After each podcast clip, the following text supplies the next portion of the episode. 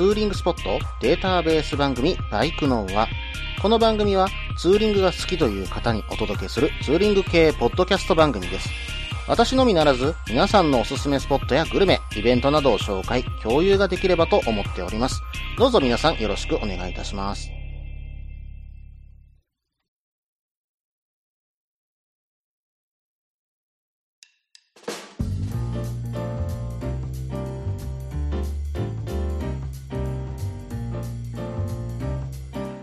始まりました。バイクのは第77回ですね。お相手は忍者650に乗るタククロです。どうぞよろしくお願いいたします。まあ、10月に入りまして、皆さん天気もね、ちょっといい日もありましてね、ツーリングの方行かれてるかと思うんですけども、私の方はですね、10月14日に、ツイッターの方で募集をかけさせていただいたプチミーティングの方にね、ちょっと行ってきました。この目的は何かというと、うん、五条のモンベルですね、えこちらの方に行って、シュラフをね、選ぶことを目的としていました。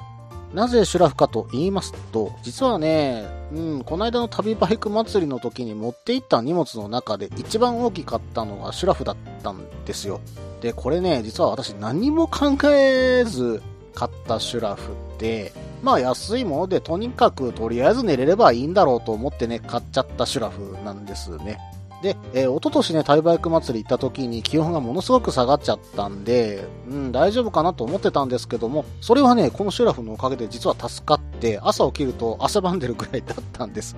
うん、まあその分かどうかわかりませんけど、まああとそれと河川ということもあって、めちゃくちゃ姉妹がでかいんですよ。で、本当にこれをどうにかしないと、フィールドシートバッグの方の最大容量にしたとしてもですよ。うん。半分以上このシュラフに持ってかれちゃうんです。まあ、本当にね、気温4度でも全然ぬくぬく寝れるシュラフで、まあ河川なんで、まあ、やっぱり大きいんだろうなと、ちょっと思ってて、うん、他にいいシュラフってどんなもんなんだろうって非常に興味を持ちましてね。うん、まあそれでちっちゃくなればいいなっていう願いも込めて今回モンベルの方に行かせていただきました。うん、実際ね、あのシュラフに入って寝転んでも来ましたよ。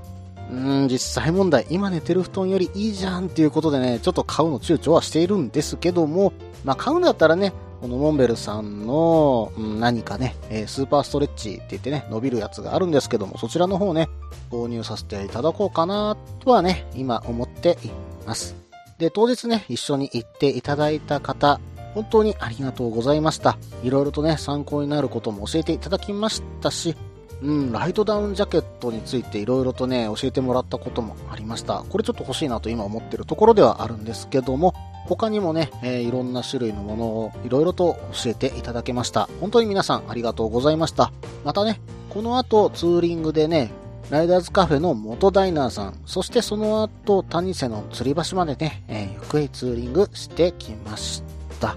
で、元ダイナーさんにはね、えーステッカーの方もね、実は貼らせていただいております。うちの番組のね、ステッカーなんですけども、ぜひね、見に行ってみてください。さて、それではね、コーナーの方に行きましょうか。ツーリングスポット紹介のコーナー。このコーナーは私、もしくは皆さんから投稿いただいたおすすめのスポット、穴場のスポット、自分しかいないけど自分が好きなスポットなどを紹介するコーナーです。今回はですね、奥ちゃんさんからメールの方をいただいております。うん、前回ですね、北海道のツーリングの話をいただきまして、さらにね、今年も北海道に行ったということで、そのお話でね、メールの方をいただいております。奥ちゃんさん、本当にありがとうございます。早速ですけども、メールの方ね、読んでいこうと思います。件名、北海道ツーリングレポについて。高黒さん、いつも楽しく拝聴させてもらっております。株乗りの奥ちゃんです。昨年に引き続き、廃車株、かっこ C90、北海道ツーリングに行ってきましたので、投稿させていただきました。昨年は娘とのタンデムツーリングでしたが、今年の春に巣立ちましたので、今年はソロツーとなりました。日程は7月20日からの2週間を計画。過去、様々な方面の許可を得るのに苦労した結果、勝ち取りました。わら。7月20日、新日本海フェリー、舞鶴小樽便を利用。実はリスナーさんのポンキジさんと同線で、バイクの輪の大阪での宴会イベント以来の再会でした。時間を持て余しがちなフェリー船内ですが、いろいろお話ができ、楽しい時間を過ごすことができました。バイクの輪さんを通じて繋がったまさにバイクの輪ではないでしょうか。7月21日夜に小樽到着。本吉さんとは互いの道中の安全を記念し、ここでお別れしました。私は昨年も利用した小樽山小屋さんにて宿泊し、翌日の早朝から出発。今回の目的の一つであるオロロンラインを一気に全線走破。この間で少し雨に打たれましたが、北上につれ天気回復。羽幌あたりから快晴になり、絶景のおとん類、サロベツ原や利尻富士を見ることができました。7月22日は稚内の漁師の家にて宿泊。破格の利用料には朝食と夕食もついており、夕食はウニ丼が提供。驚きました。夜、親父さんが振る舞ってくれたお酒。お人柄にも感動。バイカーだけではなく、すべての旅行者に対して温かく受け入れてくださいました。7月23日、今まで訪れたことがない離島の礼文島、利尻島へ愛車株と渡りました。原付2種なので運賃も比較的安価であるので、この点は良かったと思います。礼文島に到着し、炉端千鳥さんで生ホッケで作るちゃんちゃん焼きを食し、海岸沿いに見える昨日のオロロンラインから見た利尻富士の大きさの違いに圧倒されながらカブを走らせ、スカイ岬、ストコン岬を訪問。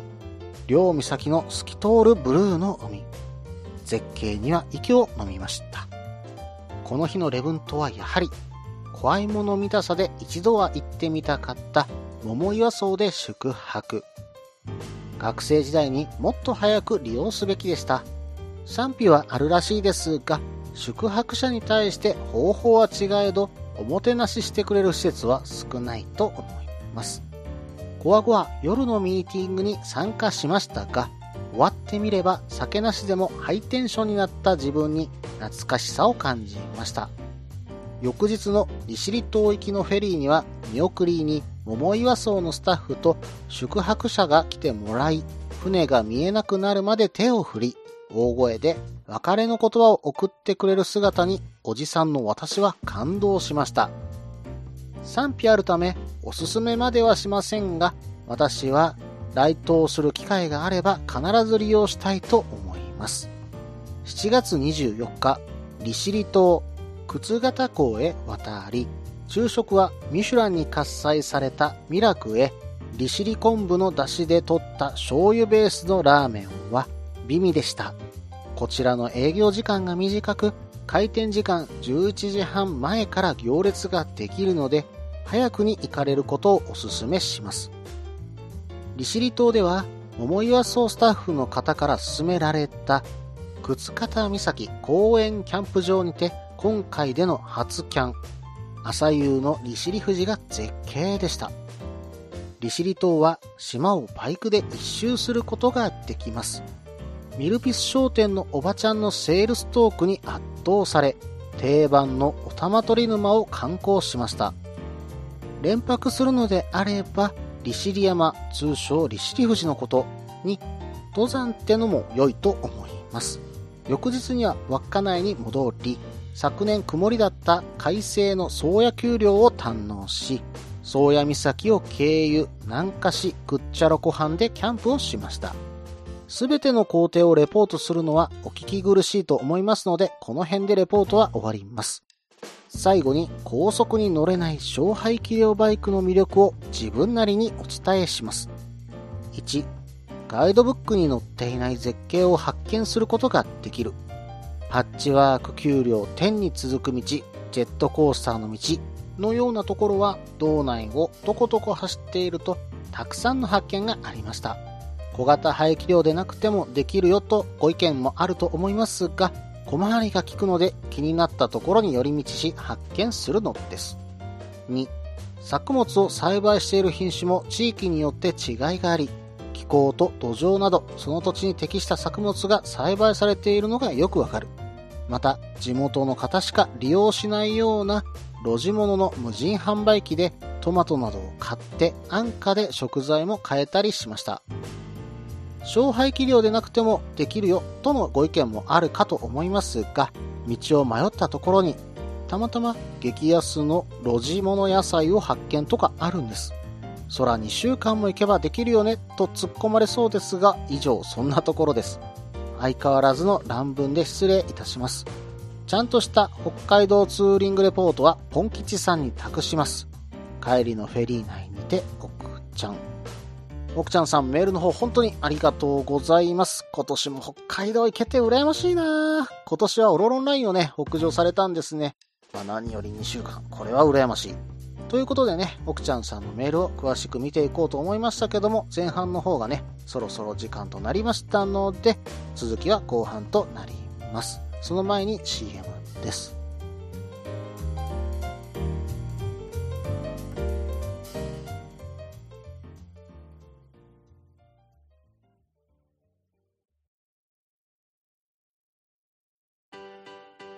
落ち着いて聞いてくださいあなた EBR 症候群です。だってだってお前ハヤボルトじゃんって。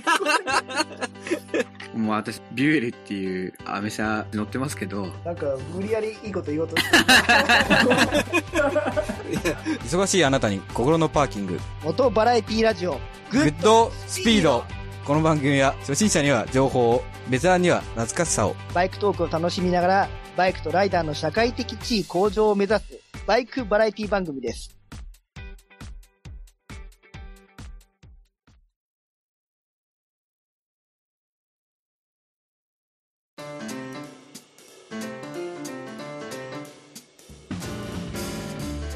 はい。それではね、後半です。後半はですね、奥ちゃんさんのメールをね、詳しく見ていこうと思います。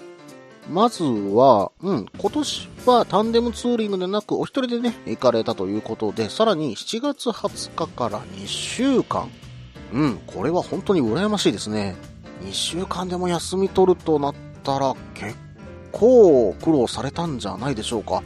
うん、私もね、そんなに休みを取ろうとしても多分今の上司がまず許してくれないと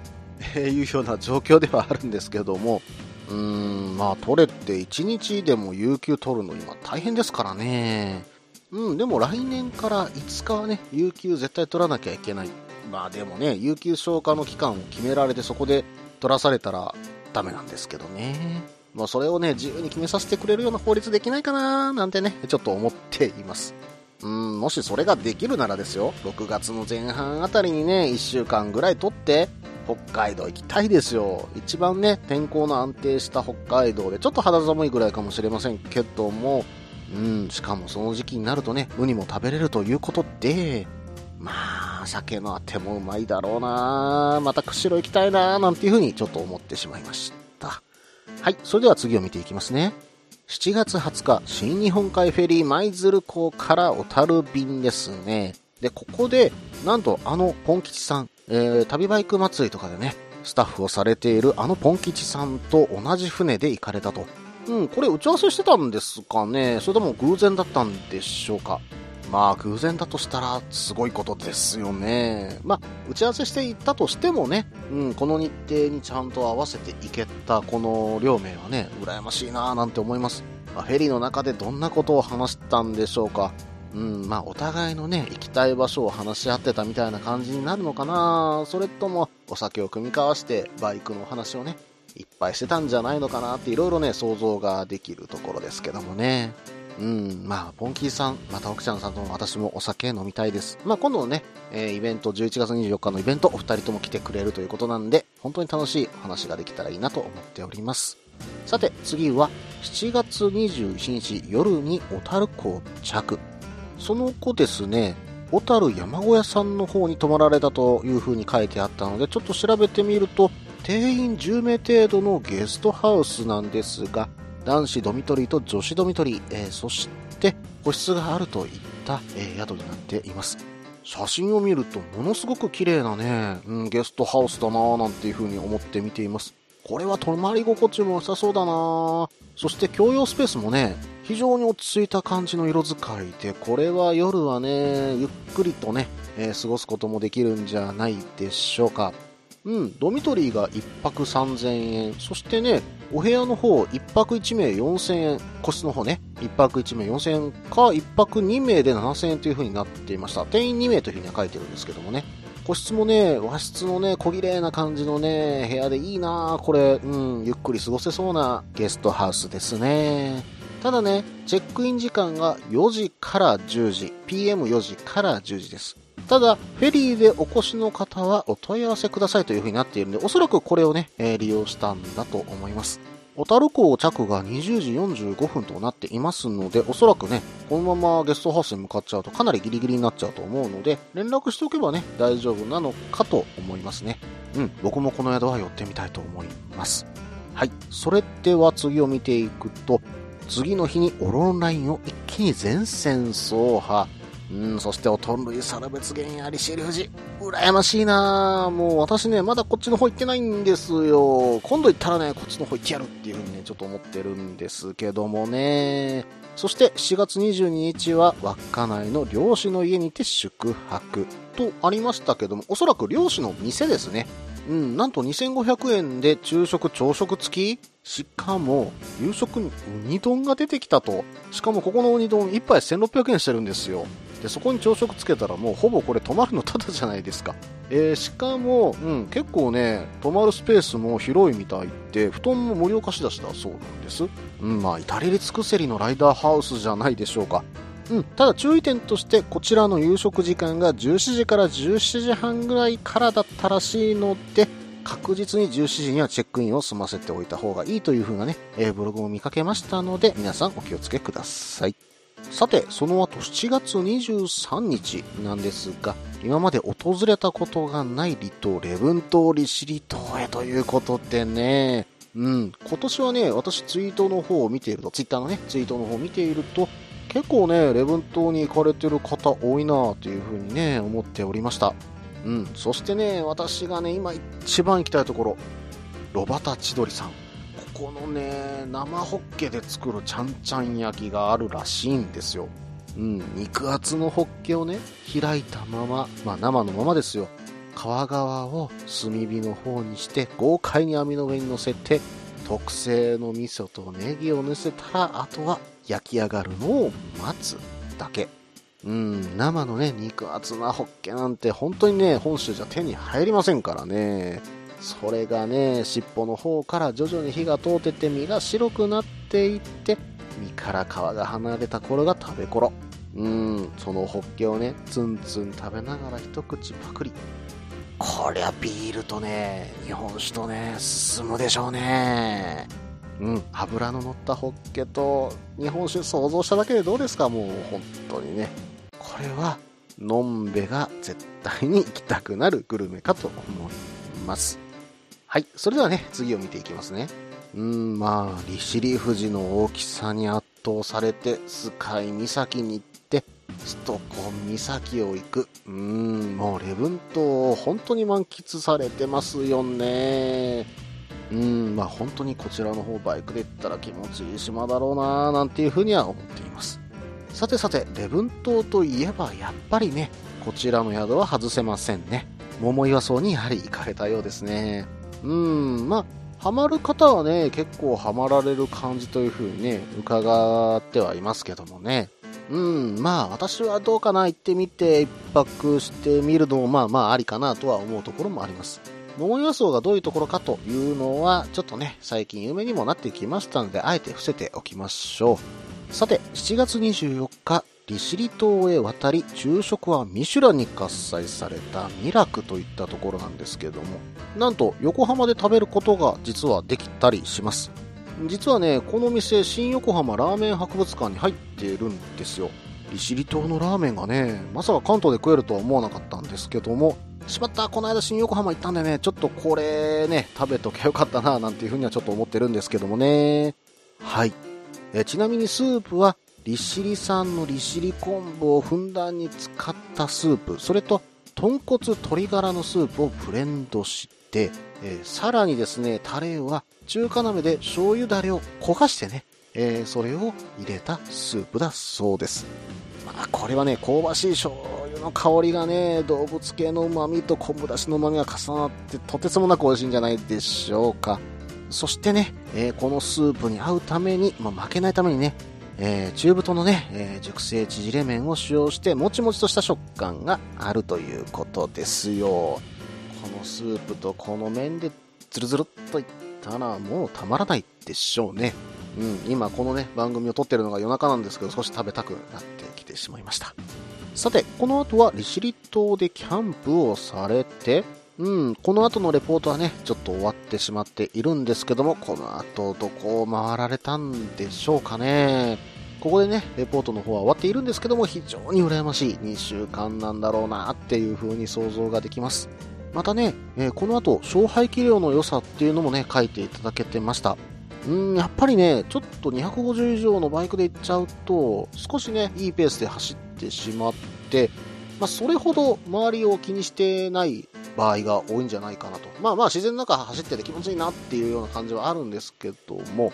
意外と気づかないポイントっていうのは、その勝敗距離でとことこ走ってると分かることがあるのではないのかなっていうふうにね、思います。その後ね、あの、無人販売のお話も出てましたけども、うん、まあ、私のね、回った時はセロ、もしくは MT-09 で回りましたけども、その時にね、もしかしたらそういったものを見落としてたのかなと。またね、いい景色のところも通り過ごしてきちゃったのかななんてね、いうふうに思っています。まあ私の場合はね、えー行ったことがあるのが3泊4日っていうようなね、かなり短い行程だったんで、ちょっとね、頑張って走ってしまってたところもあるんですけども、もっとね、ゆっくりそういう風にね、とことこ走っていろんな発見があるような感じでね、行ってみたいところではありますね。まあ何にせよ、2週間北海道に行くっていうね、この羨ましさ、非常に伝わってきました。奥ちゃんさん、本当にね、メールの方ありがとうございました。またね、えーいいツーリングスポット等ありましたら、またレポート等ありましたら、ぜひね、お便りの方よろしくお願いいたし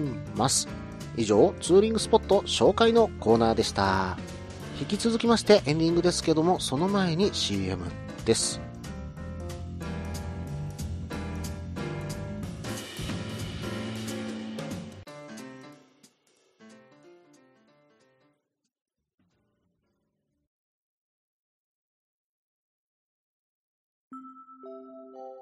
みんなでお話しできる行きつけのライダーズカフェ、ネットに作りませんか？バイク系雑談番組、アットみずき。この番組は、プレゼンターの私、みずきがお話しするだけでなく、リスナーの皆さんにもコメントで参加していただき、バイクに関するお話をしていく、インタラクティブ型バイク系雑談番組です。近況やお題から始まった話が、どんな話につながるのかは参加する皆さん次第。アットみずきは毎週木曜日21時からツイキャスにて放送中。番組の詳細や過去放送の情報はひらがなでアットみずきと入力してウェブで検索。皆さんとお話しできるのを楽しみにお待ちしています。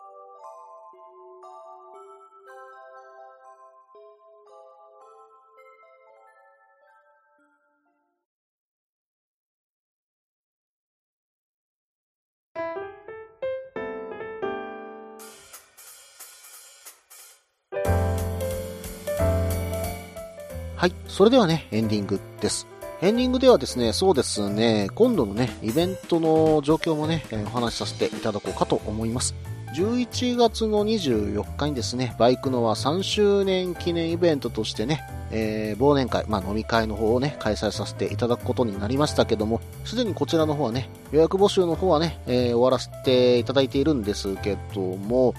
まあまあ、若干いけるかなというところではあったんですが、ちょっとね、満席ということでなりまして、えーそろそろね、募集の方は終了させていただいております。ただね、今回、今回ですね、えー、ブパの方でちょっとね、新たなグッズをね、用意させていただきました。バイクの輪のね、コースターの方を作成させていただきました。まあ、こちらの方、ツイッターの方にね、えー上げてますんで、ちょっと一度見ていただくと、ちょっとね、評価が良かったんで、嬉しく思っているところです。まあ、バイクの輪のね、えー名前入りの、えーこれはコルクのコースターなんですけども、まあ、バイクでね、えー走った後に帰ってきて、一杯のお酒を飲む時にでもね、え出してもらって、その日のツーリングを思い返すなり、また次のツーリングをね、考えるなりしてもらえたら、そんな時にね、使えるものだったらいいなぁと思ってね、今回制作させてもらいました。うん、まあ、このコースターの上に何を乗せたかっていうのもね、もうぜひね、写真の方等で教えていただければ嬉しいな、なんていうふうには思いますけども、まあ今回作った枚数が何枚あったかな ?30 枚ぐらいはあるかと思いますので、えーこちらの方ね、えーぜひね、購入していただけたらと思います。ぜひね、コルクのコースターゲットしてください。また、ステッカーの方の物販もね、えーさせていただきますので、えー欲しい方はね、私に声をかけてください。さて、話は変わりまして、エイクマ2018の方がね、えー開催されていましたけども、気になるバイクとしてはね、CB の650かな？うん。200キロちょっとの車体にね、90馬力、まあ、100馬力近く馬力が出ているというようなね、650。まあ私もね、忍者650の同じ排気量ですけど、全くエンジン特性違うんだろうなと。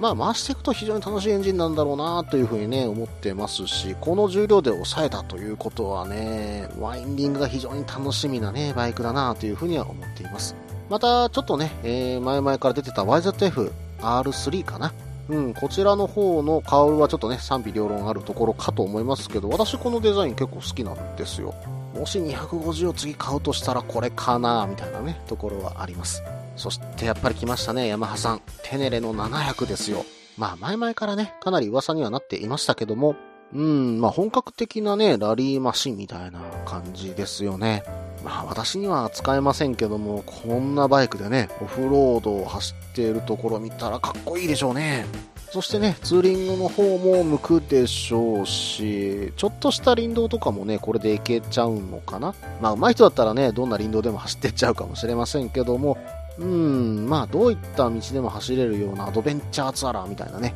えー感じがします。非常に魅力的なね、えースタイリングをしていますので、ぜひね、どなたかね、まあまだね、えー発売日とか決まってませんけども、買われたという方がいらっしゃったら、ぜひね、えバイクの方見せていただけたらな、なんていうふうに思ってい